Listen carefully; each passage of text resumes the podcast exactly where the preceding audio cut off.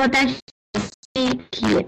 第一题的话说的是在咱们 PPT 上，那么这个再跟大家讲一下，我们的这个题目呢，不是说这个所有的题目不是说都会放到我们的 PPT 上，那么呢，我选取了一些题目，这个没有的题目呢，我会这个给大家简单的说一声，说一下啊，没有的这个题目我会简单给大家说一下，然后呢，这个呃，我们看一下第一题，第一题的话。说的是什么呢？说下列选项中体现了中国共产党人世界观和方法论的是哪一个？A 项说的群众才是历史的创造者，然后呢，这个 B 项说矛盾双方在一定条件下会相互转化。C 说世界是因人的意识而存在的，D 说的是什么呢？共产党人尊重这个宗教人士的个人信奉。那我们说 C 和 D，一看呢，它就是这个呃 C 项的，它本身就是错误的，对吧？我们坚持的是这个唯物主义。然后呢，D 项。这个呢跟题干也没有关系，就在 A 和 B 之间，可能有的同学就会徘徊一下。那么 A 项呢，他说的是唯物史观，就是说历史观的一部分，而题干当中让你找的是什么？世界观和方法论的一部分的，比如说辩证唯物主义这一部分。所以我们选的是二 B 啊，二 B 这个题。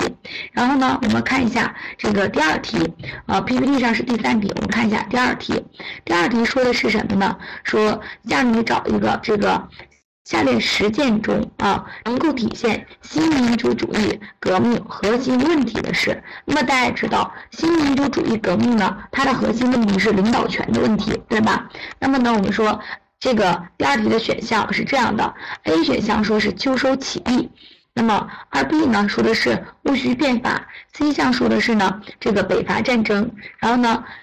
D 项说的是黄花岗起义，这个题呢应该选的是 C 选项。我们说戊戌变法，大家都知道，这个呢是咱们，嗯，也就是百日维新嘛，对吧？它是一次重要的政治改革，也是一次思想启蒙运动，主要是促进了我们思想解放啊。在咱咱们近代中国社会当中呢，有一个重要的推动项，黄花岗起义呢就第四个选项，它是咱们近代史上一次具有什么呀？是全面意义上的资产阶级的民主革命，它呢这个呃也是这个失败了啊，是咱们这个就是呃在这个同盟会啊这些成员组组织的。然后呢，我们的这个北伐战争它是什么呢？就是我们说这个在这一次当中呢，咱们共产党就经历了一个教训，就是什么呢？在战争的过程过程当中呢，就是北伐的过程当中是被抛弃了，然后呢也被大量的这个党员呢都被屠杀。那么，使我们党呢深刻的认识到了要建立到要建立一个以共产党领导的阶级军队，不惧的开展武装斗争。开展这个武装斗争的极端重要性，所以说从此呢，我们就开始走上了创建中国工农红军、进行土地革命、包围城市，就是农村包围城市、武装夺取国民党政权的这么一条革命的道路。所以说呢，这个就是解决了我们核心的问题——新民主主义革命核心的问题——领导权的问题。然后呢，这个秋收起义啊，它是在这个北伐战争之后。啊，照这个我们说起义，然后呢，它主要是什么呢？创建了我们这个第一个农村革命根据地啊，农村革命根据地。所以说呢，我们这个题呢，应该选择是 C 项，就是解决领导权的问题啊。二 B 这个第二题你选 C 啊。然后第三题呢，说社会主义现代化的必由之路和创造人民美好生活的必由之路是什么？那么这个大家肯定都知道，就是我们的。这个呃，改革开放嘛，对吧？哎，改革开放。然后呢，第四题说的是什么呢？就是啊，给大家说一下第四题，说实现这个两岸关系和平发展的政治基础是什么？两岸关系。那么这个两岸关系和平发展的政治基础应该选的是 A，坚持九二共识，反对台独。其实这个呢，就是坚持一个中国。那么，这四个选项当中呢，没有坚持一个中国。这个 A 项是坚持九二共识，反对台独；二 B 呢是实现第三次国共合作，然后 C 项呢是实现中华民族伟大复兴，第四个选项呢是着眼大局，互相尊重。所以说，只有 A 项是最符合题意的了。坚持这个九二共识，反对台独，其实就是在坚持一个中国啊。那么第四题呢，我们说他问的是全面建设小康社会，最艰巨、最繁重的任务是什么？应该是 A 项农村啊，农村，这是第五题。那么第六题呢？是咱们的一个法律题，在咱们的 PPT 上说李某呢今年十六周岁，十六岁刚考上了某高校，他的叔叔呢赠予了他十万块钱的人民币，然后呢问你一个下列说法正确的，这个题应该选择是第四个啊，他呢我们说仍然是限制民事行为能力人，因为不满十六周岁，对吧？然后呢，但是呢我们说他仍然是可以接受这个赠与的啊，我们说如果十六周岁以上不满十八周岁的，他必须得是。自己的劳动收入或为这个作为主要的生活来源，才能把它视为完全民事行为人。但是这个里面呢，没有说他是取得这个十万块钱是通过自己劳动收入，主要就是他所有赠与，对吧？所以说他仍然是一个限制民事行为能力人。第六题呢，就应该选择的是第四个。然后我们看后面这个第七题呢，给大家说一下，说的是什么呢？张某将同事王某的信用卡盗走了，但是呢，由于密码不详，没有能够在银行当中取出钱来。然后呢，这个张某的随后呢，将信用卡交还了，交还给了同事王某，谎称呢，这个是捡到的。问你张某的行为什么？是什么？A 项说是犯罪既遂，而 B 呢说是这个呃犯罪未遂，C 项说犯罪中止，D 项说。未构成犯罪。我们说这个里面，王某呢，他没有拿出来钱，没有把这个从信用卡当中取出钱，原因是什么呢？是不知道密码，对吧？说他没有拿得到钱，那么就不能构成犯罪这个既遂啊，应该属于什么呢？犯罪未遂，对吧？他没有拿到钱吗？啊，那么由于什么原因没有拿到钱呢？是因为不知道密码，是不是一直以外的原因？所以第七题应该选二 B 啊。然后呢，第八题就在我们的这个，嗯，就在我们的这个 PPT 上说，甲将电脑送至乙处修维修，乙却将电脑呢卖给不知情的丙，丙又将电脑呢借给了女友丁使用。然后呢，这个问你该电脑的所有权是什么？首先呢，我们说，你看这个乙他是一个什么无权处分人，那么丙。我们说不知情，他是卖给电脑了，卖给这的，对吧？他没有说是定市价什么的，对不对？那么正常的完成了交付，我们说这里面丙就构成了什么呀？善意取得。那么他取得了电脑的所有权，后来呢，他把这个电脑的所有权借给了谁呀？这个就。脑借给谁？借给他的女朋友丁，所以丁只是他并不是这个享有电脑的所有权。那么这个题就应该选 C 项啊，C 项是丙的，是丙的，丙是善意取得。然后呢，我们看下面第九题，第九题那就是属于我们诉讼法当中的人民陪审员制度。那么人民陪审员制度呢，这个几个选项当中，我们说应该选择的是让你找正确的，选择的是 A 项啊，选择是 A 项，人民陪审员不可以担任案件的。审判长，那么按照我们相关诉讼法的一个规定，我们呢在这个呃咱们基层人民法院、中这个中级人民法院的审判当中，可以由审判人员还有审判人员加陪审员这种模式来组成我我们的这个合议庭。我们说，如果只是这个最高高级人民法院，还有最高人民法院，它的第一审案件的话，也是可以由这个呃审判员加陪审员的这种模式的。但是呢，人民陪审员在法庭上，他是和审判人的权。权利是同等的，所以说二 B 说他应受法官指导，这个就错了。那 C 项说他无表决权也错了，他也是应该充分的表达自己的意见。然后第四个说呢，这个高级人民法院的审理案件时，不得由非专业的人担任人民陪审员，也是可以的啊。也是可以的，所以说呢，这个题第九题应该选择的是 A 选项，它是不可以担任审判长。然后呢，我们看一下这个呃 PPT 上是第十一题，那么我给大家说一下第十题。第十题说的是什么呢？说下列选项当中不属于家庭美德的是，是我们道德部分的啊。那么呢，A 选项说是尊老爱幼，B 选项说是男女平等，C 选项说夫妻和睦，D 选项说助人为乐。那么我们应该选择的是哪一个呢？就是 D 选项。家庭美德呢，我们说它的主要内容包括了尊老爱幼啊，男女平等，夫妻和睦，勤俭。家，还有我们邻里团结啊，没有助人为乐。这第十题应该选第四个。然后第十一题呢，我们说这个话就在我们的 PPT 上说：“才者，德之资也；德者。”才之帅也，让你找一个对下列这句话理解正确的。那么这句话是什么意思呢？它是选自我们这个《资治通鉴》的啊一句话，意思是才是德的辅助，然后呢，德才是才才的这个什么呀统帅啊，德才是才这个才的这个统帅。那么这个题应该选的就是对吧？它主要选择的这个。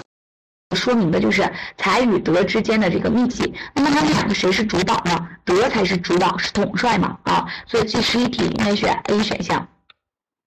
然后呢，看后面第十二题。第十二题呢，也是一个古文啊，说圣人之化，必行政相参焉。大上以德教民而以齐之，其次以政导民而以行进之。化之弗变，导之弗同，商以。败俗于是乎用也，这是孔子说的一段话啊，的确有点那我们说这段话的意思是什么呢？就是说呀，圣人治理教化民众，必须是刑罚和政令相互配合时，最好的方法是用什么呢？用道德来教化民众，来统一思想；其次是用政令、用刑罚来教导。民众用这个刑罚来禁止他们，目的不是为了用刑罚。对于经过教化还不改变，经过教导又不听从，损害义理又败坏风俗的人，只好用刑罚来惩处了啊，就是这个意思。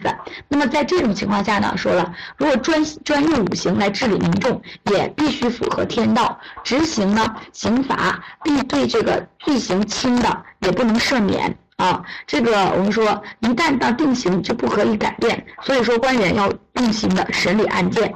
那么呢，他解释来解释去就是什么呀？我们在治理民众的时候，管理民众的时候，怎么样？刑罚和道德都很重要，这两种手段我都要用。就你这个我道德教化不了你，那我就对你用刑法，对吧？总之有一个我是能把你驯服的，所以这个应该选择的是 A 项，就是道德和刑罚。对治理国家有着同样的重要性啊！这是这个题第十二题，这个呢就是属于古文稍微深一点了。然后我们看下面第十三题，第十三题呢说的是什么呢？我给大家说一下，说二零一五年四月，中国第二次湿地资料调查结果显示，这个湿地资源呢，啊资源调查结果显示，湿地资源面这个面积。居全国第一的省份是哪个？A 项说的是黑龙江，二 B 说的是青海，C 项说的是江苏，D 项说的是广东。这个题应该选择的是二 B 啊，青海。这个是我们四月七号第二次中国湿地资源调查结果显示的，青海省湿地面积位居全国第一。啊，所以第十三题选二 B。第十四题呢说，目前国内产量最大的油田是哪个？应该选择是 A 选项，长庆油田。长庆油田。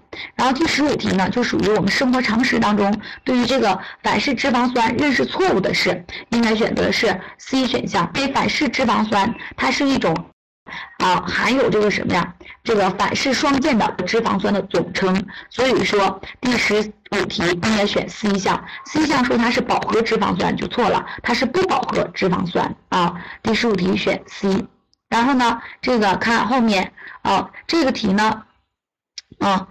这个题啊是咱们下后面的那个呃第十七题啊，我给大家说一下第十六题。第十六题说的是什么呢？说下列国家中属于亚投行，亚投行啊，就前两天咱们新闻就已经报道过这个事儿了。属于亚投行创始成员国的是 A 选项是英国，B 选项说是美国，C 选项日本，D 选项肯尼亚。那么这个应该选择的是。A 选项，英国，它呢从地域上来看，有三十七个国家属于域啊，三十七个域内国家，就主要来自于这个亚洲和大洋洲的。然后呢，有二十个域外国家，主要来自欧洲、拉非、拉美啊和非洲。那么其中呢，就是这个英国就属于亚投行的创始成员国之一。就是这种情况，一共是有五十七个。然后呢，看咱们 PPT 上，这个是第十七题，说的是二零一五年一月十六日，中共中央政治局常委会议指出，坚持党的领导，首先是要坚持什么？A 选项说的这个坚持这个什么呀？党中央的集中统一领导，这个就应该选 A 啊，这个题选的就是这个 A 项，说首先就是要坚持党中央的集中统一领导，然后呢，这是一条根本的政治规矩啊，这是一条根本的政治规矩，这是第十七题。然后我们看一下后面啊，后面呢是咱们这个呃第十八题，我给大家说一下，十八题说的是什么呢？标志着十八届三中全会、四中全会以来司法制度、司法体制改革重要成果的我国的首个知识产权法院是哪块的？就在哪设立的？这个应该选 C 项啊，北京。北京在北京设立的，成立了我们首个北京知识产权法院啊。然后呢，第十九题说事业单位公开招聘的工作人员不包括哪一类？应该选择的是二 B 这种临时的这个。雇佣的临时工啊，那么按照咱们事业单位人事人员公开招聘人员暂行条例第二条就规定了，事业单位招聘的专业技术人员、管理人员和工勤人员都是要进行公开招聘的啊，就是这个第十九题选二 B。然后我们看后面啊，看后面这个第二十题，二十。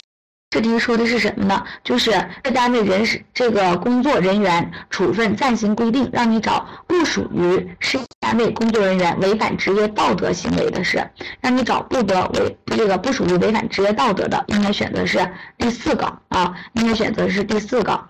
那么我们说这个呢，呃，违反职业道德的主要有这么几种，一个是呃利用专业技术和技能实施违法违纪行为，一个是就是抄袭啊、剽窃啊、侵吞他人。学术成果、伪造、篡改数据文献，或者是捏造事实等不学术不端的行为，然后再有就是利用职业身份进行利诱啊、威威胁呀、诱导啊、损害他人合法权益，还有我们说利用权威地位掌控资源、压制不同观点、限制学术自由这种情况，再有就是申报这个什么岗位、项目虚假这个荣誉等过程当中弄虚作假的这种啊，以及其他的严态度工作态度恶劣。造成不良影响的，这个都属于违背了职业道德的啊。这个是，呃，选择的这个题呢，让你找不属于违背职业道德的，就选的是第四个啊，第四个。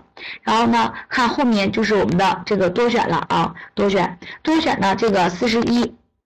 四十一题呢，是我们说它是一个咱们的哲学题啊，哲学题说这个为了防止啊这个什么房地产泡沫，抑制经济发展过热，把国家对房地产市场进行税收调节，体现的哲学应该选择是 A、C。D 对吧？哎，A C D，那我们说是个联系，肯定是啥呀？普遍的。你看，从房地产泡沫到抑制经济，到国家进行调整税收，然后呢，二 B 是个明显错误的选项。他说联系是主观的，我们这它也是客观的，对吧？它也属于辩证唯物主义当中的一个我们说总特征嘛，普遍联系。然后呢？这个呃，C 项说这个什么呀？什么量变引起质变？那我们说质变又引起新的量变，就是有一个积累的过程。那么我们也是呃，第四个说了，通过这个把握因果关系，能够自觉和预见的指导活动啊。那你看，为了防止了吗？为了防止这个过热呀，房地产吧，那我们主动的去干嘛？调节税收嘛，对吧？税收进行调节它啊。所以这个题选一三四 A C D。啊，A、C、D，然后呢，后面我们说一下中间这几这几个题啊，这个，呃，二十二零一五年，五年是一个什么样的年？A 选项项。这样说的是什么呢？就是我们说万隆会议召开六十年。B 选项说世界反法西斯战争胜利七十周年。C 选项说朝鲜战争胜利六十五周年。这个 D 选项说九一八事变八十周年。这个题呢，应该选的是 A、B，就是一二啊。万隆二零一五年是万隆会议召开六十周年，它是一九五五年四月份召开的，四月十八号到四月二十四号。然后呢，世界反法西斯胜利七十周年。年啊，这个前两天俄罗斯不是进行了阅兵吗？对吧？然后呢，这个因为世界反法西斯胜利不是四五年胜利的嘛？然后呢，朝鲜战争我们说是五三年是这个胜利的，签订的这个朝鲜停战协议啊。然后呢，九一八是咱们三一年的时候，所以说呢，C 和 D 都不符合选项，应该选 A 和 B 一和二。十四十二题选 A、B 一二。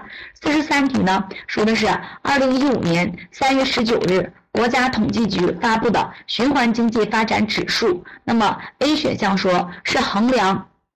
这个衡量我国发展与这个资源环境成本这个指标。二 B 说反映了我们国家中长期发展经济波动的一个发展的一个情况。C 选项说它包括单位这个 GDP、资源消消耗，然后呢，这个还有什么呀？废物排放、污染物处理，然后我们的以及什么呀？这个。呃，废物回收利用等。D 选项说，标志着循环经济进入了一个呃新阶段啊新阶段。那么呢，这个题我们说应该选的是什么呢？就是呃这个呃 A、B 这个 C、D。A B C D 啊，这个题是循环经济发展的。这个呢，大家可以看一下相关的新闻。这个就属于我们一个时事政治这方面的热点啊。然后呢，第四十四题。说的是什么呢？就是国务院批准，国务院批准设立自由贸易区的城市有，那么这个 A 选项是上海，B 选项说是天津，C 选项说是重庆，D 选项是北京。那么呢，咱们现在设立的这个，我们说自贸区，一个是上海，还有是天津、福建和广州这四个地方。那么题干当中，A、B、C、D 四个选项当中，符合的只有 A 和 B，一和二，上海和天津，我们也。这个上海是第一个，后来呢，呃，我们又在天津、福建和广州分别都设立了自贸区，所以说题目当中只给了上海和天津，那就选 A 和 B，一和二啊，一和二。然后呢，这个四十五题说主张个人高个人利益高于他人利益，然后集体利益和国家利益的思想属于什么？啊，属于什么？应该选 A 和 B 啊，A 和 B。享乐主义和拜金主义呢？这个大家还是能辨辨别出来的，它肯定是不属于刚才的这个。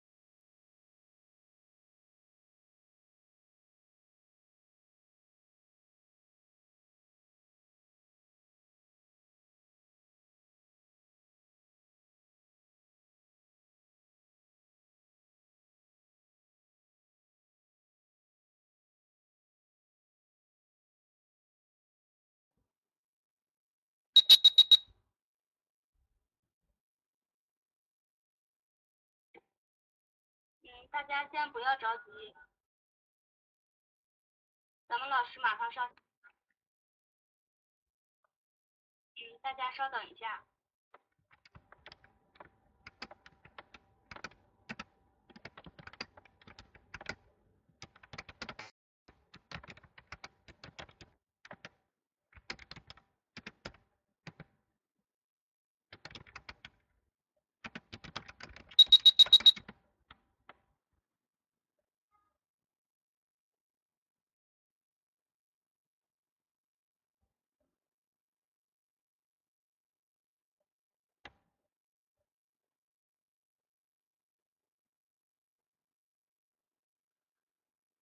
啊，我们接着来啊啊，接着来。刚才呢，这个呃，这个四十五题我们刚才给大家说过了，选 A 和 B 啊，A 和 B。四十六题在咱们 PPT 上啊，PPT 上说让你找属于法人的事。那么大家都知道，法人就就是我们的一个社会组织那那么呢，这个社会组织有很多种，它都都都能称之为法人，只不过是法人当中不同的类别。那么呢，A 选项说松松原市这个第二中学，这就属于事业单位法人，所以是也是法人，选 A。二 B 说吉林省人民政府政策研究室，我们说这个它不能称之为一个独立的法人啊，它属于法人的一个组成部分，所以二 B 不能选。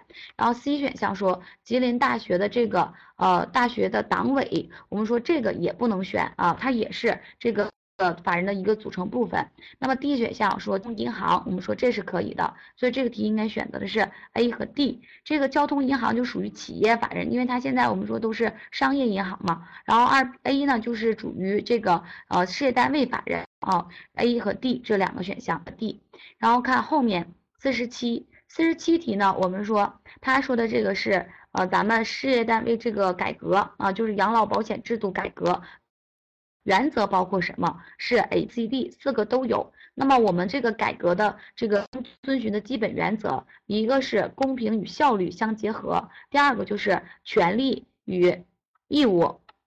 呃，权利与义务相结合，然后呢，还有我们说的这个相对应啊。第三个就是保障水平与经济发展水平相适应。第四个就是改革前与改革后待遇水平相衔接。然后第五个就是解决突出矛盾与保证可持续发展相促进。这五个呢，是我们这个改革的基本原则。那么呢，咱们四个选项 A、B、C、D 就是咱们五个当中选取了四个，所以说这个题呢，多选题四十七题是 A、B、C、D 全有啊。A、B、C、D 全有，这是这个通用知识的多选。然后我们再看后面啊，判断判断呢，第六十一题说，目前我国人民法院案件受理的登记是采用的什么呢？是立案登记啊，这句话是正确的。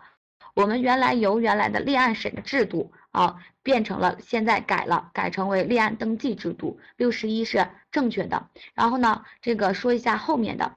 后面的我们说这个啊，六十二，我给大家说一下，他说在在行政诉讼当中，被告一定是行政主体，这句话是正确的啊，被告是不可能在行政诉讼当中，被告不可能是我们老百姓，都是行政机关这一边，都是我们的行政主体。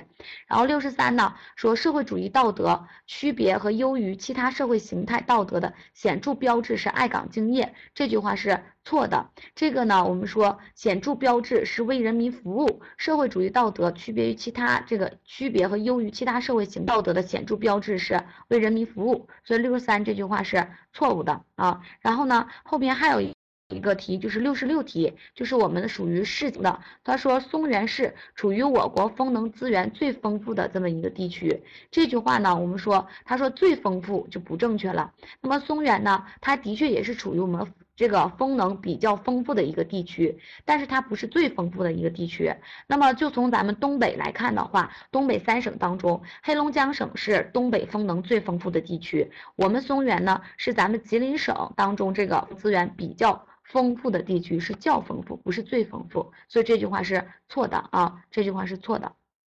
这是咱们通用知识这一部分的这么一个呃题啊答案，简单的呢就给大家对了一下啊，题是这个我们说是错的啊，就是这个是是这个是对的啊。六十二题我看一下啊，我再看一下六十二题，他说的应该是那那个在行政诉讼当中，在行政诉讼当中一定是行政主体，这句话是正确的啊，正确的，这是这个啊。那咱们今天的通用知识这块就给大家这个对完了啊，这个嗯，后面呢大家就跟这个教育学老师对下教育部分吧啊。然后好，今天场红老师嗯。嗯，好的。啊，那个张老师你。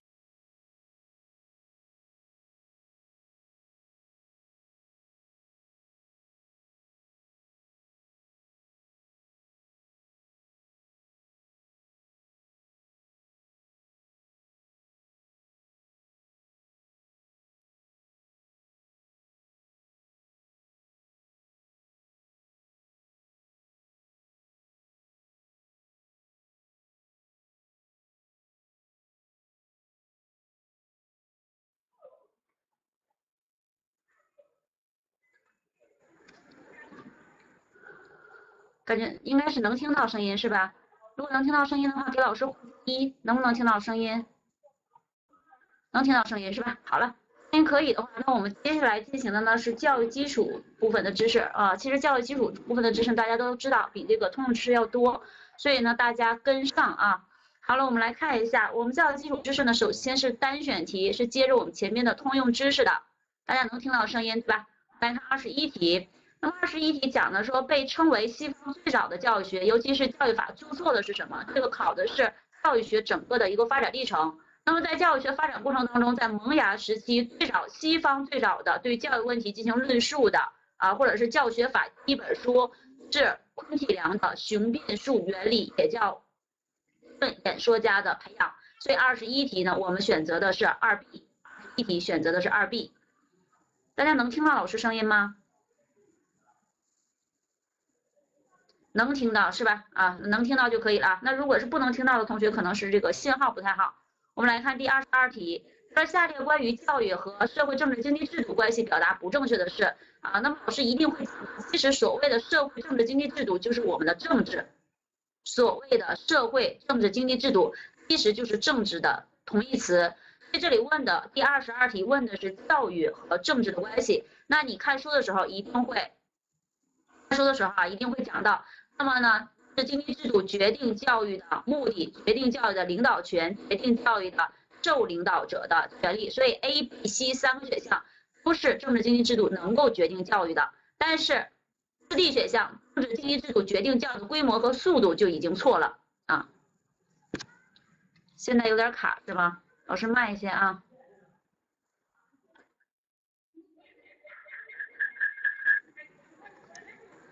现在可以吗？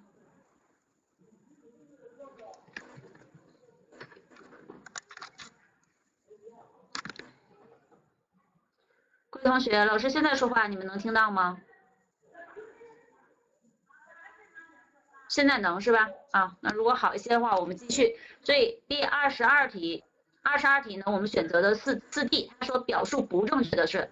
四 D 表述不正确，因为决定教育的规模和速度的是经济啊，是经济。所以第二十一题，老师再强调一遍，二十一题选二 B，二十二题选四 D 啊，或者经济或者生产力都行啊。我们来看第二十三题，第二十三题考的就是效度定义。那么一个测验能不能测出它所要测量的属性或者特点的程度，代表了这个测验的什么高？是效度，效度啊。那么什么是效度呢？就是我想的。东西能不能测出来，能不能达到我测验的目的，这个就是效度。所以二十三题考的是效度的定义。第二十三题选择二 B，啊，第二十三题选择二 B。我们来看第二十四题，第四题说道德品德教育的最终目标是培养学生的什么？那么学生的思想品德是由知情意行四个部分来构成的。对学生培养进行思想品德教育，肯定是知情意行都要去培养。最终形成什么呢？你不管有没有道德认知，有没有道德情感，有没有道德意志，最终衡量你的道德有没有形成的标志是道德的行为。所以我们最终要培养的肯定是道德行为，因为他只有知道就是你知道对错无所，知不知道对错无所谓，但是道德的行为不能做错啊。所以第二十四题呢，我们选择 A，十四题选择 A。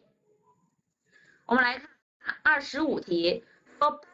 教育作用不包括什么？他提问的是什么？我们说，如果我们在一个集体当中，那么班集体会给我们什么样的影响呢？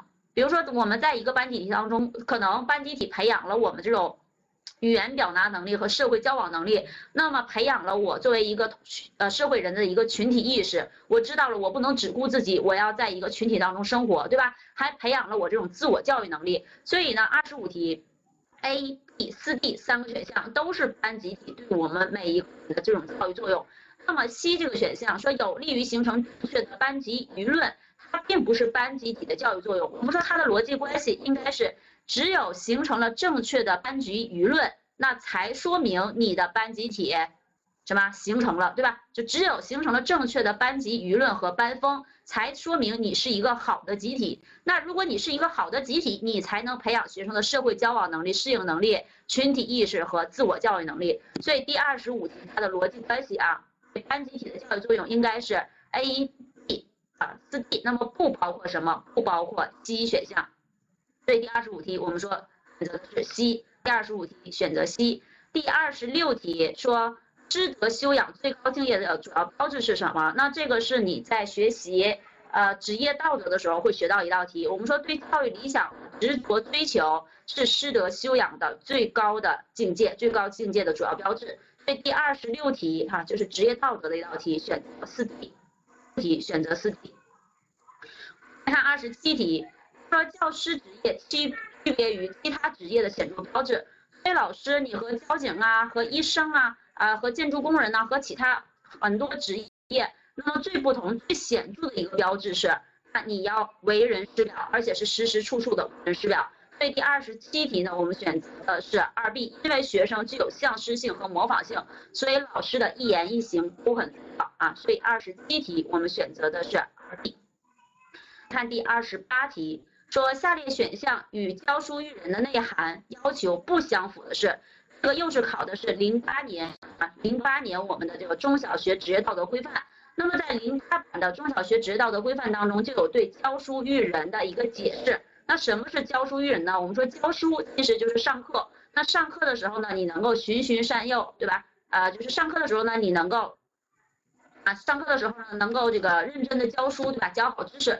育人呢，是指对学生这种情感态度、价值观、人德品德方面的培养。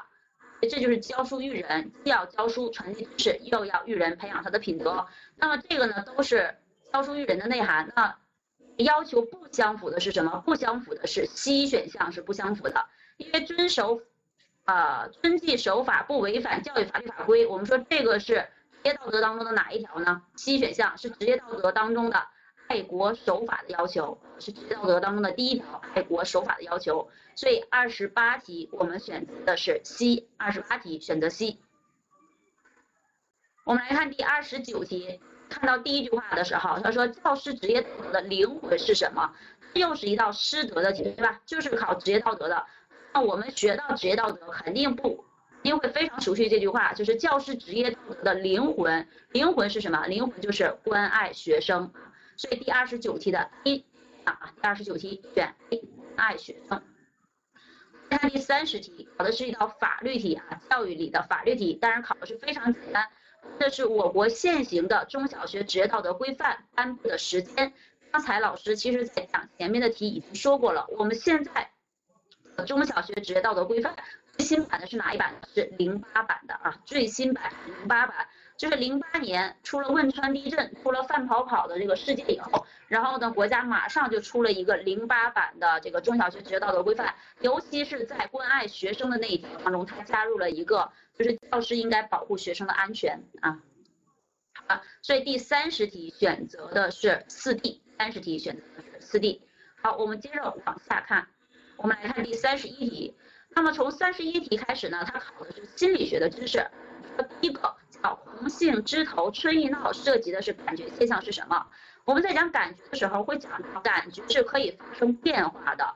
那么感觉的适应、对比、后项和联觉都会使感觉发生变化。那么这道题讲的是什么呢？这道题讲的是，我们来看红杏春意闹啊，是指。到了这个杏子成熟的时候，对吧？那个杏的这个枝头都已经伸出墙外了，所以这个时候，当你看红色这个东西的时候，看到红杏的时候，你能看到的是视觉，但是你想到的是什么？闹闹是什么？闹是不是声音呢？觉得很嘈杂。想想是不是？也就是当你给了你视觉的刺激的时候，而你好像听到了声音一样，所以呢，就是一种感觉引起了另外一种感觉，那这是什么？这是感觉的。联觉啊，这些感觉的联觉也叫感觉的相互作用。各位同学能听到老师的声音吗？能听到是吧？所以第三十一题选择四 D，第三十一题选择四 D，还是断断续续的，断断续续的。老师先说答案啊，每道题老师尽量先说答案。三十一题选择 C，听到了吧？我们来看第三十二题。那么孩子呢，在看天上的白云的时候，经常会是啊说看到了各种小动物，这种体现的知觉的什么？我们的知觉呢有四个属性啊，就知觉的特性有四个，知觉的选择性强调的是在背啊知觉的整体性、知觉的理解性和知觉的恒常性四个属性。那么这里呢是知觉的理解性。道题三十二题应该选择 C 知知觉的理解性。什么是知觉的理解性呢？就是当孩子看到白云的时候，按照他以前的这种知识和经验，他去看这个白云像什么？那你说这个孩子为什么不觉得这个白云像一个物理符号呢？或者像一个音符，或者像一个 UFO 呢？因为他不知道那些东西，在他的这种生活经验当中，他接触最多的就是小动物，所以当他看到白云的时候，他只能按照他以前的知识和经验，把这个东西知觉为是他熟悉的东西。好，所以第三十二题选的是知觉的理解性的理解性。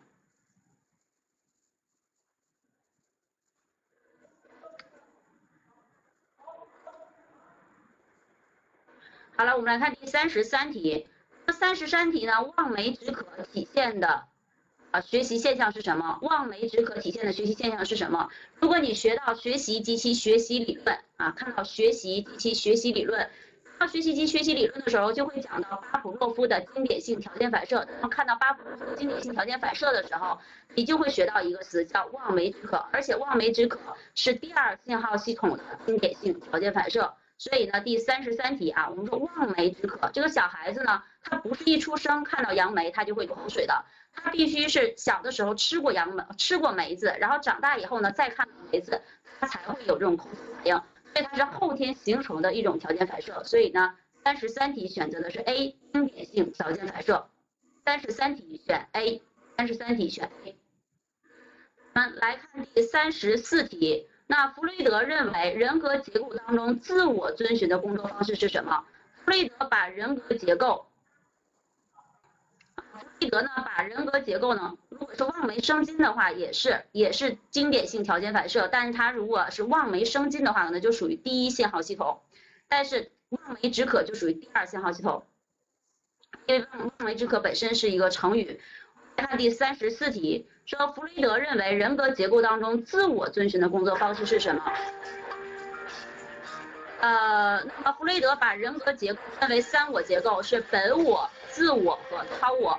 我们说本我它是完全遵循的是快乐的原则，自我呢遵循的是现实的原则，而超我遵循的是道德的原则。这里问的是自我遵循的什么原则？所以呢是现实的原则，选 C，选 C。三十四题选 C，好了吧？十四题选择 C。啊，我们来看三十五题。三十五题问：理性情绪医疗法是一种心理治疗的技术，其创立的原理是什么？三十五题选择四 D。三十五题选择四 D。那么理智情绪疗法它它创立的理论依据呢是 A B C 原理。这个 A B C 当中啊，这个都是英文字母的手写字母。A 呢代表事件，B 代表观点，C 不良情绪。那么这个 A B C 理论呢，就是。科学家认为呢，首先事件引起的并不是直接引起情绪，而是先引起了你的一个错误观点 B，而错误的观点才会使你产生 C 的这种不良情绪。所以，当你想改变你的不良情绪的时候，你不用去改变事件本身，而你只要去改变你的这个理论或者观点就可以了，错误观点就可以了啊。所以呢，三十五题爱丽丝的理情绪疗法，它依据的理论是 A B C 原理。选择四 D，再强调一遍，三十五题选择四 D。我们来看第三十六题，第三十六题考的是我们教育法当中的法律责任。教育法当中的法律责任啊，只有三种，就是民事责任、刑事责任和行政处分啊，行政责任。三十五题问的是，呃，教育法当中规定，明知校舍或者教学设施有危险而不采取措施，造成人员伤亡或重大财产损失的。当你看到这的时候，其实你就已经知道应该知道选什么了。一旦看到造成重大的这种伤亡事故，肯定要负的是刑事责任。伤亡事故肯定要负的是刑事责任。所以第三十六题选 B，三十六题选择二 B，三十六题。我们来看第三十七题，第三十七题说教师赵某在上课利用手机炒股，影响了教学教育教学。受到学校处分，赵某的丈夫听说后，在学校，呃，在这个校长下班的路上将其打成重伤，情节严重。当看到打成重伤、情节严重的时候，我刚才已经说到了，看到重大伤亡事故都要负什么责任？都要负刑事责任。所以呢，第三十七题依然是选择三十七题选择二 B。看第三十八题，我国教育法颁布的时间又是一道法律题，非常的基础。三十八题选择 C，三十八题选择 C 选项，九五年我们颁布的教育法。我们来看第三十九题，呃，国家中长期改革和发展纲要提出二零二零年的战略目标是什么？其实啊，那么这道题选择的啊，这道题选择的是 C 选项。三十九题选 C，三十九题选 C。我说一下啊，正常来讲，国家这个纲要啊，我们国家这个纲要，纲要提出的二零二零年的战略目标呢，总体来说应该是两基本一进入啊，两基本一进入。但如果到了具体内容的话，像 B 这个选项，就是高等教育大众化的水平进一步提高，投入学历应该达到多少呢？应该达到百分之四十。二 B 这个选项错在哪儿了？二 B 这个选项应该是百分之四十，而不是百分之五十。四 D 这个选项，具有高等教育文化程度的人数比零九年翻两番，就有错了，它比零九年翻一番。B D 这个选项是九三年的时候一个文件提出来的，所以呢只能选 C。三十九题选 C，跟上了吗？三十九题选 C，现在大家能跟上老师的，听到老师的声音是吧？呃，如果有的同学能跟上的话，我就说证明网速是可以的啊，就是卡是吧？这个卡现在没有更好的解决方，没有更好的解决办法啊，坚持。我们来看第四十题，能听到答案就可以了，能听到答案就可以了。我们来看第四十题。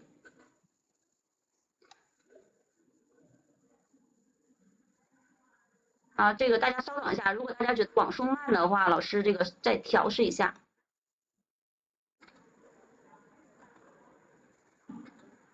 呃，现在大家觉得声音可以吗？现在还卡吗？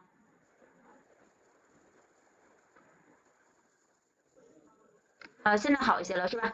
那如果好一些的话，我们继续啊，来看第四十题。那四十题呢，又是一道法律题，考的是义务教育法。儿童少年的法定监护人在非法所在地工作或者居住的，应当为其提供平等接受义务教育条件的是什么？是。义务教育法第十二条，义务教育法第十二条应该选择 A。四十题要选择 A，是义务教育法第十二条。那么讲的是什么？讲的是，比如说我们是一个吉林人，那么作为父母，我带着我的孩子去上海工作了，那么应该是为谁为我的孩子提供义务教育呢？我们说我把我的孩子带到上海了，那么上海当地的人民教育政府应该为我的孩子提供。平等的接受义务教育的权利，讲的就是这样的一件事情。所以第四十题选 A 啊，第四十题选 A。那我们来看啊，这个教育学里的选题。我们说情绪状态是指在特定时间情绪活动在强度、紧张水平和持续时间上的综合体现。其实前面讲的都没有任何用处。那他问的直接就后边一句话，他属属于典型情绪状态的是。让大家看书，对吧？典型的情绪状态就三种，典型的，我们说我们的情绪状态就可以分为三种：心境、激情和应激。心境、激情和应激，所以应该选择的是 A、C、四 D 啊，A、C、四 D，也就是一三四。来看第四十九题，考的是教育学个体身心发展的规律。我们在学教育学的时候，就会学到人身心发展的规律，那么有五大规律，对吧？啊，经常说的就是五大规律，就是有阶段性、顺序性、不平衡性、个别差异性和互补性。所以这里 A、B、C、D 四个选项是都有的，是白给的一道题，是吧？啊，我们来看第五十题，第五十题考的是教育心理学，第五十题考的是教育心理学当中的这个学习策略的分类。那我们知道，学习策略从三个大的方向可以分为认知、原认知和资源管理策略。资源管理策略往下细分，又可以分为四个策略，那就是时间管理、环境管理、努力管理和资源利用管理，对吧？就时间管理、环境管理，那么努力管理和资源利用管理。所以这里只有 A、B 两个选项，它的说法是正确的。A、B 两个选项说法是正确的，所以第五十题我们选择的是 A、B 啊，第五十题选择的是 A、B。我们来看第五十一题。第五十一题是考到课程的时候啊，五十一题课程。那么在讲的课程的时候呢，就会讲到课程的理论当中的这个泰勒原理。那么泰勒呢，也是我们的课程理论评价之父，对吧？也是我们的课程理论评价之父。泰勒的原理呢，就可以分为四个啊，就是目标、内容、实施还有评价。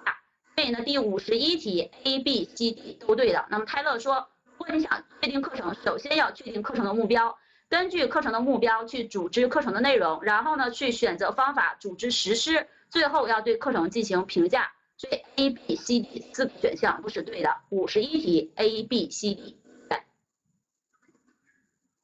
我们接着往下看，看五十二题。那五十二题讲的是课外活动的特点包括什么？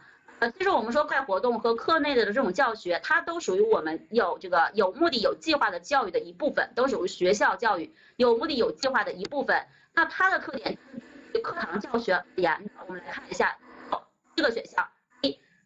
活动的目标具有个性化，那这种说法对不对呢？我们说这种说法是错误的，因为课外活动它和课堂教学一样，都是我们学校有目的、有计划、有组织实施的，它的目的都是统一的，都是为了把我们的学生培养成什么？就德智体美劳多面、全面发展的完美呃这个更加完善的人啊。所以 A 这种说法是错误的，它跟我们的课堂教学的目标是一致的。那么 B 这个选项啊，那么课外活动相对于课堂教学而言。它的内容呢更加具有这个弹性和灵活性是对的，因为课堂教学就是比如说中学就十三个学科，课外活动呢可以开展什么样的课外活动都行，而且课外活动相对于课堂教学来说，它也具有这种自愿性和自主性。你一个兴趣小组，那你想参加就参加，不想参加可以不参加。然后最后呢，活动形式也多样性，这个在上课当中才可以完成。所以第五十二题我们选择的是 B、C、D。二题我们选择的是 B、C、D 啊，五十二题 B、C、D。来看第五十三题，说新课改的教育目标，这个也是非常简单，就是我们国家以前是双基目标，对吧？培养学生就培养基本知识和基本技能。那么新课改之后，我们的教育目标经常说的就是三维目标，这三维目标就是知识、能、过程与方法、情感、态度、价值观，非常简单的一道题。所以第五十三题我们选择的是 A。B 和四 D A B D 啊，就是一二四。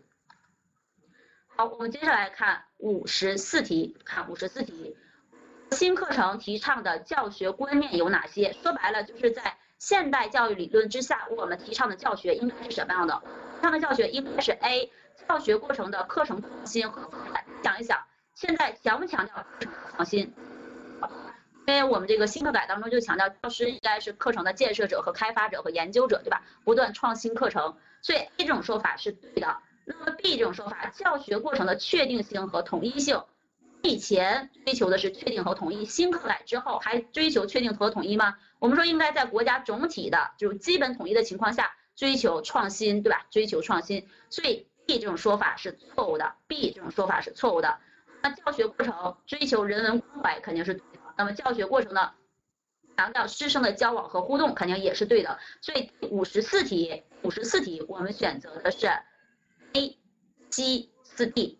四题我们选择的是 A、C、四 D，所以答案应该是一二啊一三四啊，答案应该是一三四。来看第五十五题，五题。那么课程评价课程资源包括的方面有。那评价这个也是新课改当中的内容啊。我们我们的课程资源，如果我们想评价我们的课程资源好不好呢？要从以下四个方面去评价，就是要看课程资源是否丰富，适合是否适合我们的学生，资源的利用是否有效，资源是否可持续发展，这个都是我们评价课程资源的这个。呃所以第五十五题 A、B、C、D 都选，五十五题 A、B、C、D 都选。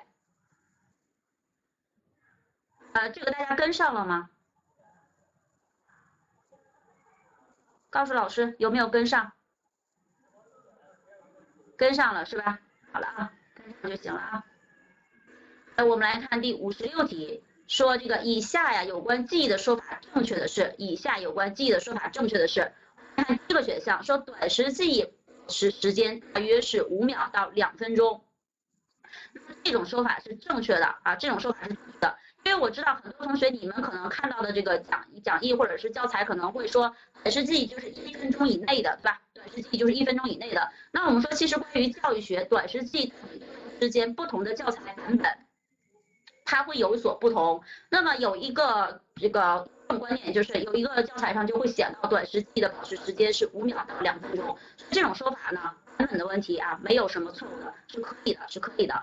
所以第五十六题 A 选项是正确的，A 选项是正确的。那么 B 选项说语义记忆是各种有组织的知识的记忆，这种说法也是正确的，这就是语义记忆的定义啊。二选项就是语义记忆的定义也是正确的。我们来看第三 C 这个选项，说情绪记忆是什么什么什么？我们知道情绪记忆其实就是对你曾经有过的这种喜怒哀乐这方面的啊喜怒哀惧这方面的记忆，对不对？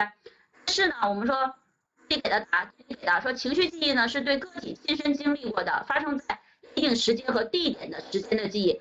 看到发生在特定时间和地点的这种记忆，应该是什么记忆啊？应该是情景记忆，而不是情绪记忆。这大家能理解吗？我说 C 这个选项，应该说情景记忆是对咱亲身经历的时间、特定时间和地点的记忆。所以 C 这个选项说法是错误，C 这个选项说法是错误的。我们来看四 D 这个选项，说运动记忆是以人呃是以人们操作过的运动状态或者运动形象为记忆内容的，那这个就是运动记忆的定义，完全也是正确的，完全也是正确的。好，我们来看五十六题，所以五十六题的 A、二 B 和四 D 正确的，A、B、四 D 都是正确的。五十六题啊，A、二 B、四 D 正确的，就选 A、B、四 D。我们来看第五十七题，教师劳动的特点主要有什么？教师劳动的特点，那如果你学到教育学，学到教师劳特点，你就会发现，教师劳动具有复杂性，对吧？啊，创造性、时间上的连续性和空间上的广性，那么在时间上还具有长期性和间接性，然后还具有主体性和示范性，这个都是教师劳动的特点，都是教师劳动的特点。所以呢，第五十七题 A、B、C、D 是有的。五十七题 A、B、C、D，就哪个说法你没有见过？应该都见过吧？五十七题也是比较简单的啊，都有。是讲的教师、学生、师生关系那一章节。呃，教师不是主导吗？对，教师是主导。那跟这里有什么关系吗？你是说教师主体性是吗？啊，这个主体性的话，你们上课的时候老师没有讲过吗？说什么是主体？是指一个动作谁去做，谁就是主体。教师是主导，我们说在教学过程当中，教师、学生是主体，而教师是主导。这里的主体性强调的是什么？这里作为教师的主体性是指，教师是教学工作的主体。那么其他工作的话，比如说你作为一个农民，你去种地，你可能使用锄头啊，可能使用镐头，但是老师呢可以使用自己去教育学生，这是教师主体性的一种解释啊。啊，所以刚才老有的同学在说。啊，说教师不是主导吗？我说一下，主体，主体是指什么？就一件事情谁去做，谁就是主体。对教学来说，教师就是主体。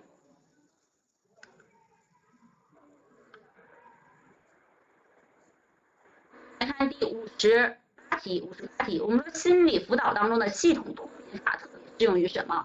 呃，那你学到教育心理学的时候，就会学到这个学生的心理健康辅导教育，对吧？学生的心理健康教育。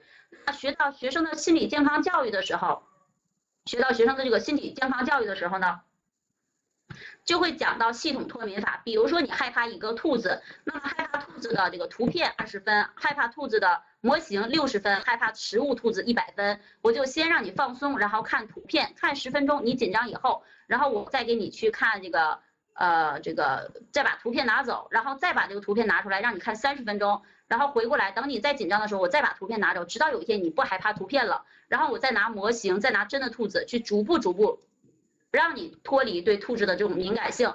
所以说这种系统脱敏法呢，它最早使用于的是恐惧症。我们说现在来看，啊呃这个系统脱敏法呢，对于焦虑啊、恐惧和强迫症都有很好的治疗效果。所以第五十八题呢，我们选择二三四啊都可以，二三四。好了，我们来看第五十九题。以下不属呃，以下不属于低区高 B 型学生特点的是，这个是会讲到学习及学习理论当中的学习及其学习理论当中的重就动机理论。讲到重就动机的话，就会讲到有两个代表人物，就是麦克里兰和阿特金森。他们认为呢，一个人他的重就动机要有两部分，一部分人是这种趋向成功的人，他们更愿意追求成功，更在乎是否成功。一部分一部分是为了避免失败。所谓避免失败的人，他们更在乎的是我要失败，所以他们是属于低区啊高 B 型的。低区高 B 型的学生，其实就是这里就是指为了最害怕失败的这一类学生啊，最害怕失败的这一类学生。你想，一个学生他最怕最害怕失败的话，有无穷的好奇心，对吗？只有那种追求成功的人才会有无穷的好奇心，所以这种说法是错误的。那么二 B 这个选项说不奢求成功，对失败也不感到恐惧，是吗？不是对失败不感到恐惧，他是非常害怕失败的。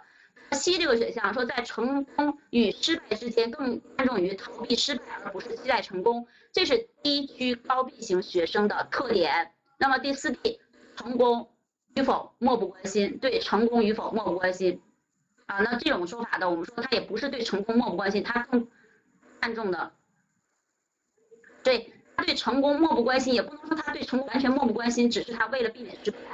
所以呢，我们说这五十九题属于高区，啊低区考生特点呢就是 A、B 选项，A、B、四 D 都错，A、B、四 D，我看啊，呃。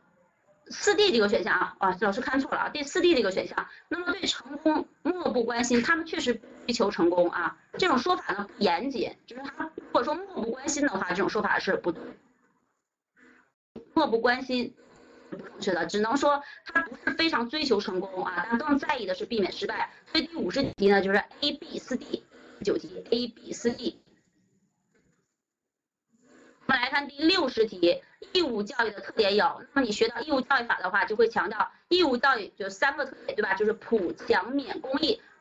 强制性，什么叫强制性啊？就是讲所有儿童都必须参加，对吧？必须参加，强调的是义务教育的强制性。普遍性呢是所有中国公民不分什么都不分，那也要去参加，所以这就是普遍性。免费性呢就是免学费和杂费，对吧？免学杂费。那么公益性呢？你说现在的义务教育有没有这样的特点呢？有，但是它并不是它现在最明显的特点。我们说义务教育最明显的特点，更多的版本上给的就是三个特性：普、强、免、强免。好了，我们接下来看判断题，看判断题。我们看第六十七题。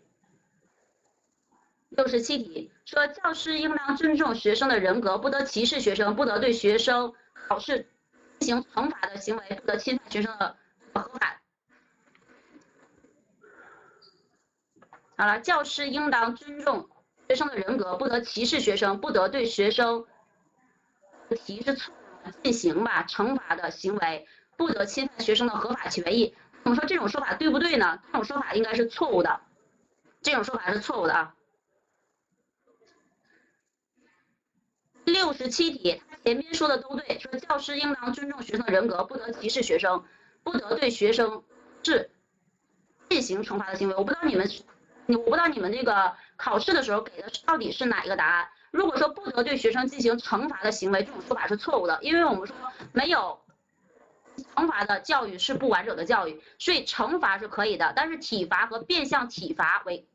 惩体罚和变相体罚一定是不可以的，所以如果你们考试的时候说不得对学生进行惩罚的行为，这种说法是错，但他如果说不得对学生进行体罚和变相体罚的话，那就是对的，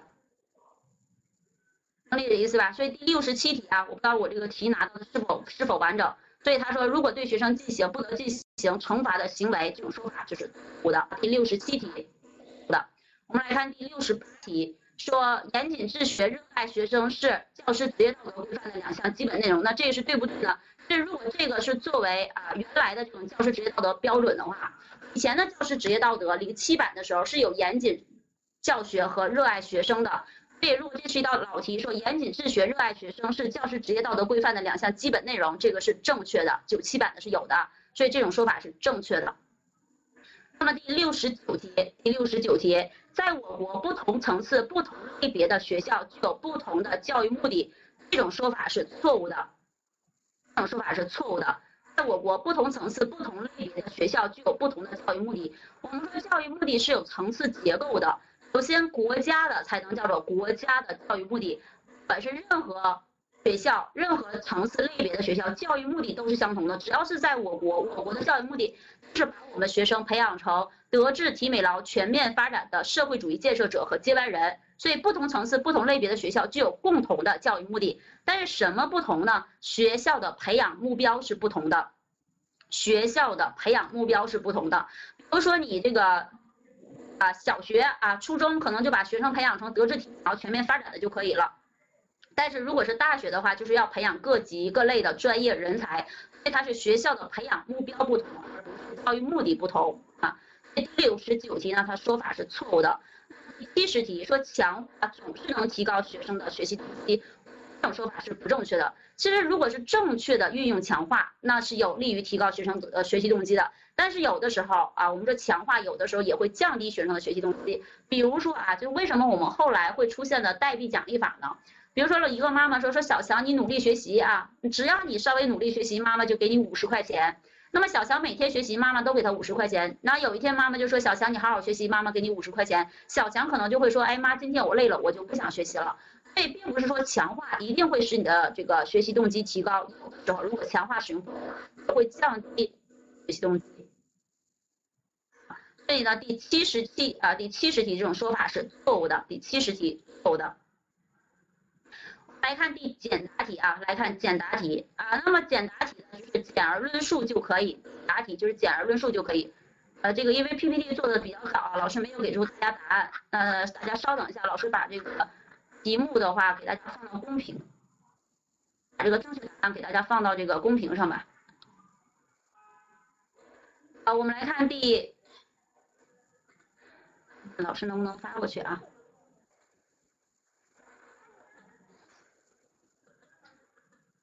好像老师这边还好像还粘贴不了，老师这个叙述吧啊。好，我们来看第七十一题，说简述良好情绪的标准。简述良好情绪的标准。如果你学到这个心理教育心理学的话，就会学到情绪情感那一章。那学到情绪情感的时候，就会可能会良好情绪的标准。什么样的情绪是良好的情绪呢？第一个啊，第一个，那么有良好情绪的学生能够反映一定的环境的影响，善于表达自己的感受。所以第一点呢，你只要能够答出，那么能够正确反映环境，善于表达自己的感受，这是良好情绪标准的第一点。第二点呢？那么说，具有良好情绪，能够对引起情绪的刺激做出强度的反应。正常来讲，一个小事情就应该引起你小的情绪，大的事情就应该引起你大的情绪，所以你能够对引起情绪的这种做刺激出适当强度的反应。所以，当你答出做出适当强度的反应，那么这是第二点。第三点呢，我们说良好情绪呢，应该具备情绪反应的转移能力。当一个情绪，比如说因为你男朋友不给你买鞋，那你不高兴了。但当下一件事情发生的时候，那么你应该拿出新的情绪应对下一件事情，而不应该一直不高兴。所以应该具备这种情绪良好的转移能力。第四点啊，这是第三点。那么第四点的话，就是你的情绪应该反映你的年龄特征啊，就是你的情绪应该反映你的年龄特征。当然这个啊，就是不同的版本有的时候会有的答案多少有一些区别，但大致上是没有问题的。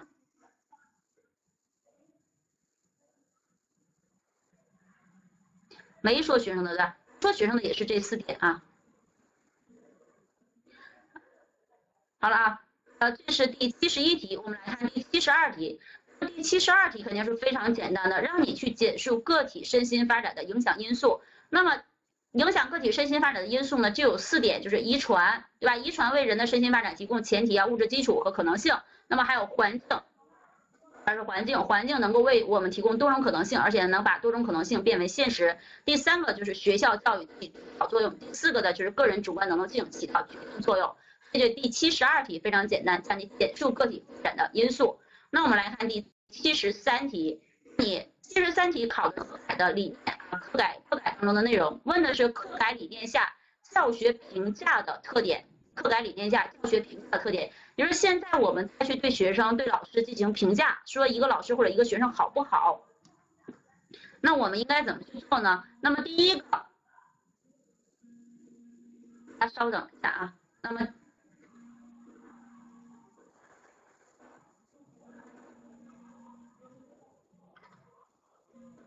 大家稍等啊老师这边的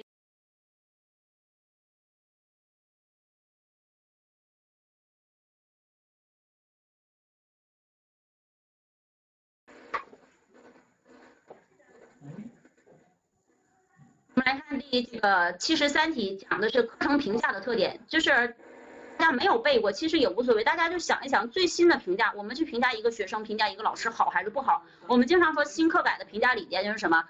发展性评价，对吧？它什么叫发展性评价呢？就是第一个，我们应该是淡化甄别和选拔的功能，助力学生的全面发展，实现课程功能的转化。什么意思呢？就是我们以前的选拔太注重选拔了，就看你能不能考上好大学，对吧？就看你打多少分。而现在我们应该淡化选拔的功能和甄别的功能，是的是学生的发展。第二个呢，我们在评价的时候应该突出学生的主体地位，倡导多元评价，就是多元评价，多元主体评价。评价。以前呢，就是只是老师去评价学生，儿童自己去评价自己，然后老师评，家长评，对吧？社会评，同学评，所以呢，应该是主体多元化。第三个呢，应该是评价标准的什么？我们现在应该强调评价标准和内容的多元化，所以应该强调的是评价标准和内容的多元化。评价的标准也不能只看学生的成绩了，而是什么多方面去评价他，对吧？应该有不同的标准。那么内容呢也应该多元化，不能只看学习成绩，而应该看他平时的劳动啊、品德等等各个方面。所以评价呢，从这个内容和标准上应该是多元化，关注情感态度、价值观的评价。那这是第三点，第四点呢，强调的是质性评价，采用多样化的评价方式。我们以前评价学生就是量化评价，就是告告诉你你打了多少分去评价你，而现在应该是质性评价，就是应该多一些类似于评语啊，或者是这种描述性的评价。而且在评价的时候，应该是评价方式多元化，不能只给一个分数就可以了啊。第四点是在评价的方式上应该多元化。那么第五个呢，就是强调的这个形成性评价啊，要形成性评价。所以呢，这是课程评价的特点。第一个就是注重啊，注重全面发展，然后淡化甄别和选拔。第二个呢，倡导多元评价主体多元化，学生主体地位。第三个，在内容和标准上提倡多元化，更加关注情感态度、价值观。第四个，在评价方式上应该多样化，那么应该强调质性评价和多样方式的相结合。第五个，在评价的这个重心上，我们应该什么？强调形成性评价和终结性评价相结合，更加关注学生的发展。好，那么这个是第七十三题的答案。第七十三题的答案，啊，来看第个啊。第五大题，那么是一个五大题呢，说的是一个分析题。那所谓分析题啊，其实就相当于我们平时说的论述，就相当于我们平时说的论述。就是这个是什么呢？你不能只答他的几个点，而应该是在你的点之上呢展开来论述啊，这就是所谓的分析题。那么七十四题他说，请分析“其身正不令而行，其身不正虽令而不从”这句话体现的德育方法，并结合实际谈一谈在教学实践当中这一方法。应该注意的问题，其实这道题非常简单。你知道“其身正不令而行，其身不正虽令而不从”体现的德育方法是榜样示范法。那么其实他问的就是榜样示范法在使用的时候的具体要求。那你学德育的时候学，下边就会有榜样示范法的要求，你把那个答上可以了。总体来说，分数这个这个分析题也是按点给分，就基本上你把大点写对。那小点用自己的话去解释就可以了。比如说，你第一点要答选好怎么样使用良好的这个榜样示范法。那么第一个呢，你要选好学习榜样啊。然后呢，你后边展开来论述怎么样去选取榜样。第二个呢，要激起学生对榜样的敬慕之情。那你这个你要去讲怎么激起对他的敬慕之情啊。第三个呢，就是引导学生去调节行为，向榜样学习。那你要讲他怎么样让他去呃。向榜样学习。第四个呢，就是老师要做好这个以身示范啊，就是做好这个榜样示范。老师你应该啊，像这个其身正不令而行，其身不正虽令而不从一样，对吧？示范作用。啊，所以呢，呢这个材料分析题，其实他问的就是榜样示范法以及榜样示范法的要求。只要你能够展开论述，你在答题的时候，他给你的那个格达到那个格的百分之呃五六十啊六七十就够了，对了，达到这个字数的话，那就没有问题啊。好，那么这就是我们的这个分析题。那么最后一个呢，是我们的这个案例分析题。好。老师说过，就是如果做案例分析题的话，你一定要先去看问题，先去看问题，问完问题以后，再带着问题当中它这个出题角度，我们再去看材料，再去看材料。我们来看第看问题啊，说从案例当中，是吧？稍等啊。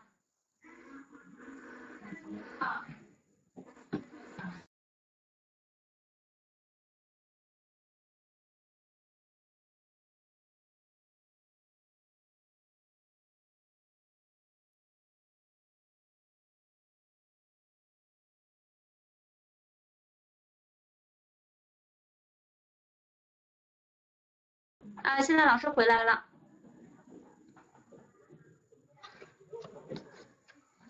我们来看一下这个。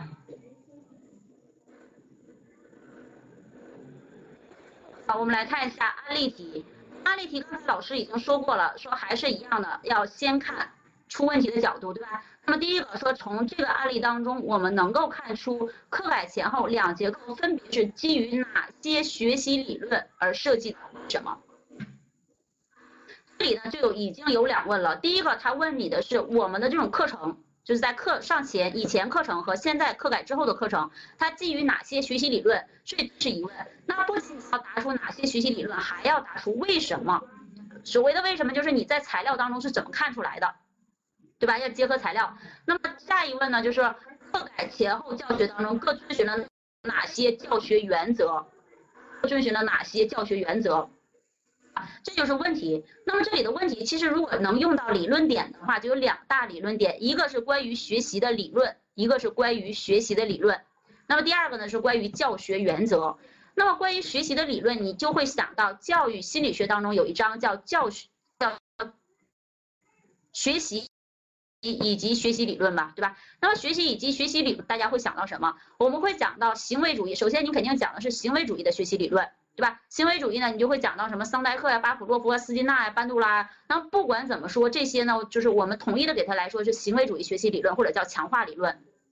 对吧？行为主义行为学习理论或者叫强化理论，你说操作性理论也可以。那么后边你还会学到，这是这是我们在讲这个前面讲这个行为主义的时候讲到的。那么后边，那么认知学派的话，你会讲到奥苏贝尔的、布鲁纳的这种学习理论，对吧？就认知学习理论，尤其是奥苏贝尔的这种接受学习和布鲁纳的发现学习，有这两个吧，对吧？接受学习和发现学习。那么后边还会讲到什么建构主义，尤其是会很提倡建构主义，对吧？建构主义啊，那么建构主义它在学习的时候就强调学习的这种情景性、互动性，对吧？学生的这种主体性、主动性。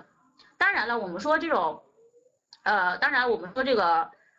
怎么说呢？其实建构主义它本身，建构主义它本身也是属于大的这种认知范围之内的。因为我们说建构主义它并不是一个单独的这种学习理论，而是它属于认知的一个分支。所以你把认知当中的观点和建构当中的观点搭在一起，其实也是可以的。那么有的同学可能会说，这里有人文主义，对吧？如果你以学生为本，关注学生的这种情感态度，其实人文主义更加强调的是要关注学生的情感。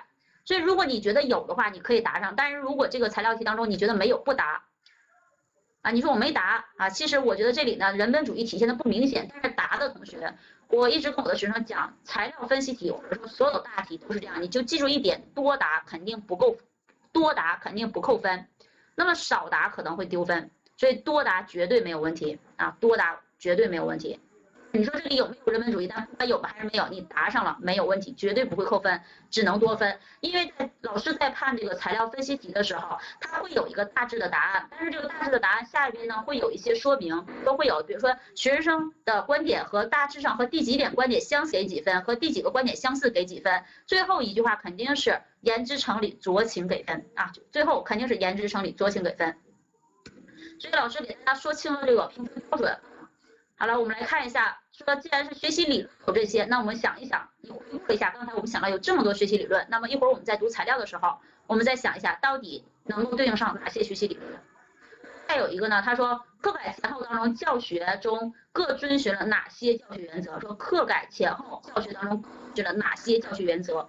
他问的不仅是课改哪些教学原则，就整个他课改前课改后都遵循了哪些教学原则，对吧？什么是教学原则？我们在教学过程当中对老师提出的一些基本要求，对吧？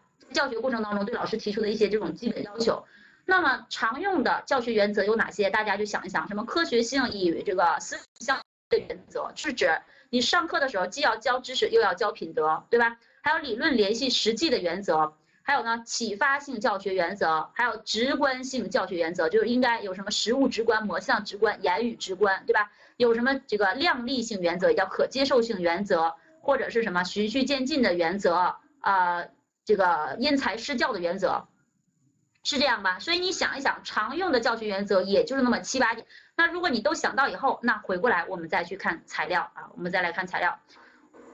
是呢，在课改之后，将对称图形进行了调整啊。这句话本身没有什么理论点，原本只是在讲概念，然后通过一些简单的图形来帮助学生理解特点。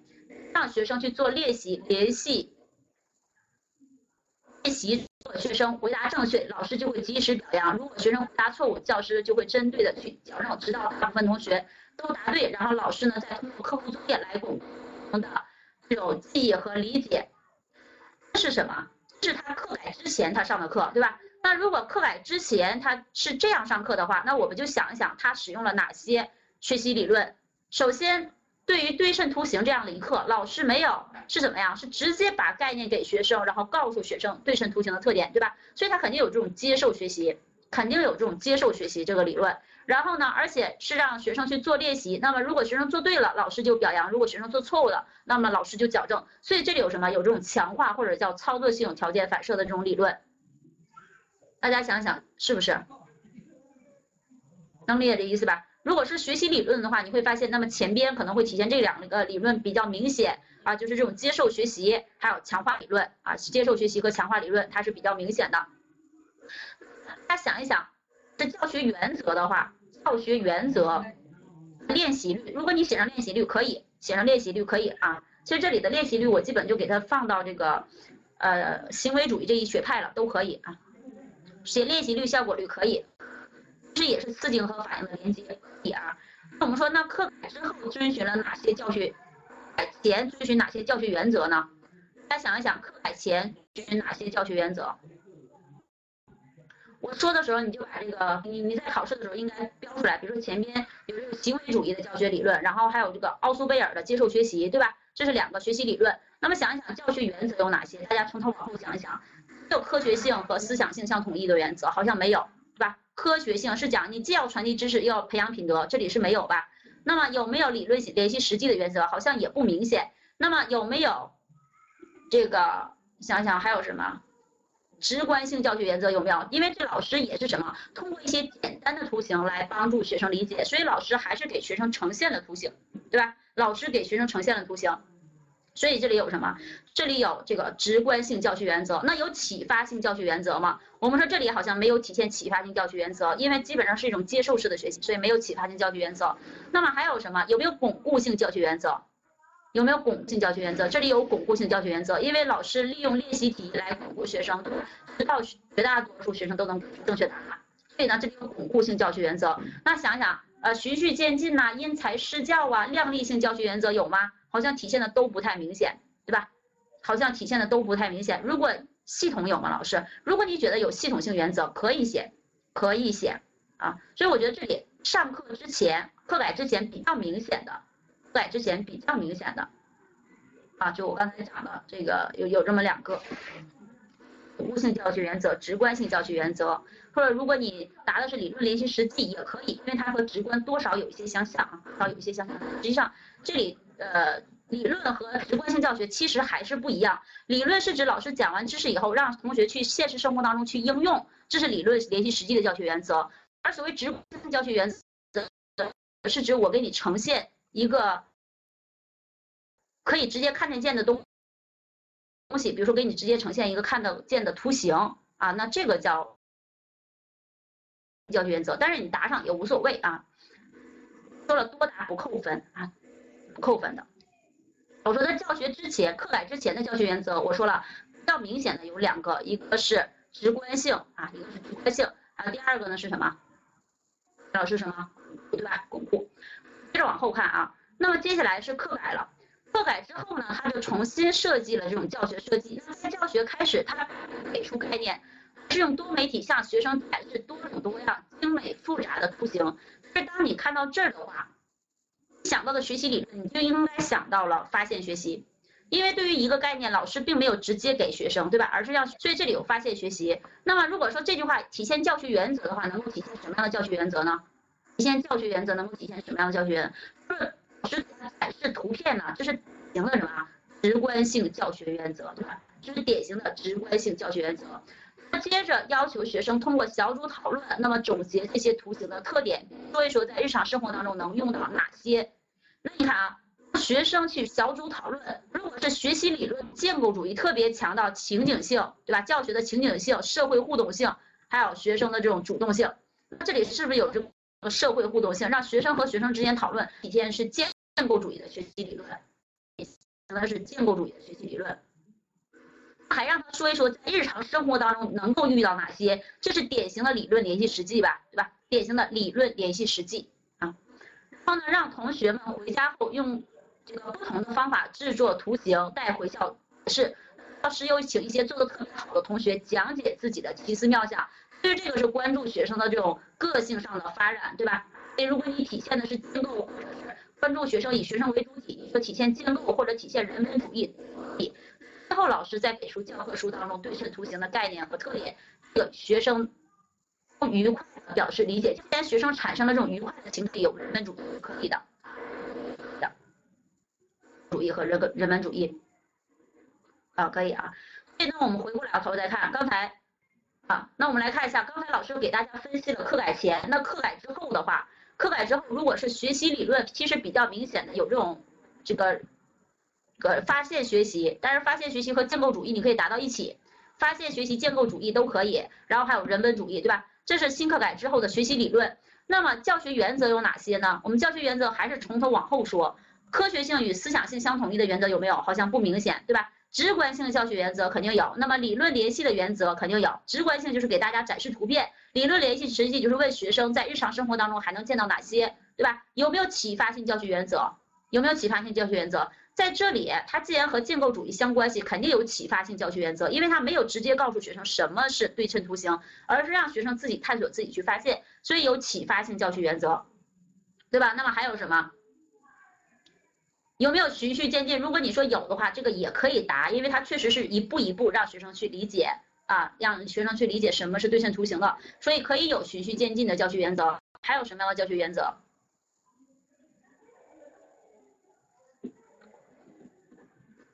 有什么样的教学原则吗？教师又请一些做的特别好的同学讲解自己的奇思妙想，没有针对每一个同学，而是只去发现学生每一个学生的特点，所以是不是有因材施教呢？对吧？有因材施教的教学原则啊，这是课改之后的那教学原则，改之后的教学原则，这个大家能理解吗？材料分析题，这老师是通材料分析题分为两半儿。改之前有哪些学习理论，哪些教学原则？课改之后有哪些学习理论和哪些教学原则？给大家去分析的。好，那这个理论点我就不再重复了。那我说一下啊，其实大家这个对于这个材料分析题，你去怎么呃写的？最好肯定是先先写作为学习理论，先写课改前哪些学习理论，课改之后哪些学习理论。然后再写教学原则，课改前哪些教学原则，课改之后哪些教学原则。当然了，不能只写理论点，要对理论点进行解释。然后呢，还要写什么？还要结合材料去进行分析。那你说老师啊，我觉得我讲这些，有些你讲到的我写到了，有些没写到。这个啊，一般就是酌情给分。说实话，老师在判案例分析题的时候会非常快，根本没有时间去详细的去看，基本上是找关键点给大致分。所以基本上是给找关键点给大致分。有同学会问到，你说老师，我即使你这些原则，你说的这些理论我都写上了，会不会就得满分呢？我说其实也不会，老师一般不会给满分啊。老师是对于材料分析题一般是不会给满分的，但是只要你该答的都答了，然后展开叙述，字迹要清晰，字迹要清晰美观一些，然后工整一些，能够达到他给你的空格的百分之六七十啊，这个你的分数肯定是比较高的。啊。那这就是案例分析题，我们要给大家这个讲解的啊。其实后边的话，案例分析题之后就没有了，对吧？啊，那么这次考试呢也结束了，所以大家呢今天晚上可以稍事放松，对吧？啊，但是觉得大家呃觉得自己答的还可以，有希望的。其实啊，我觉得每个同学都有希望，因为呢这个教师招聘考试它就是这种选拔性考试。你觉得我答的不太理想，其实也不一定，因为要看你的竞争对手好还是不好，对吧？所以每个同学呢其实都还有机会。大家也不要放松。那么，这之后啊，笔试之后千万不要泄气。那么，马上的呢，就是去准备你的这个面试，因为万一你要是有机会呢，对吧？如果等面试公告再下来，你再去准备面试的话，又会很仓促。因为面试呢，也并不是一个瞬间就给提高的一个一种能力啊。所以呢，也希望啊，刚来听讲座的各位同学，你们个好的成绩，最后取得成功。今天的讲座呢，就到这儿啊。好，感谢各位同学的参与。然后最后呢，把时间交给我们的主持人。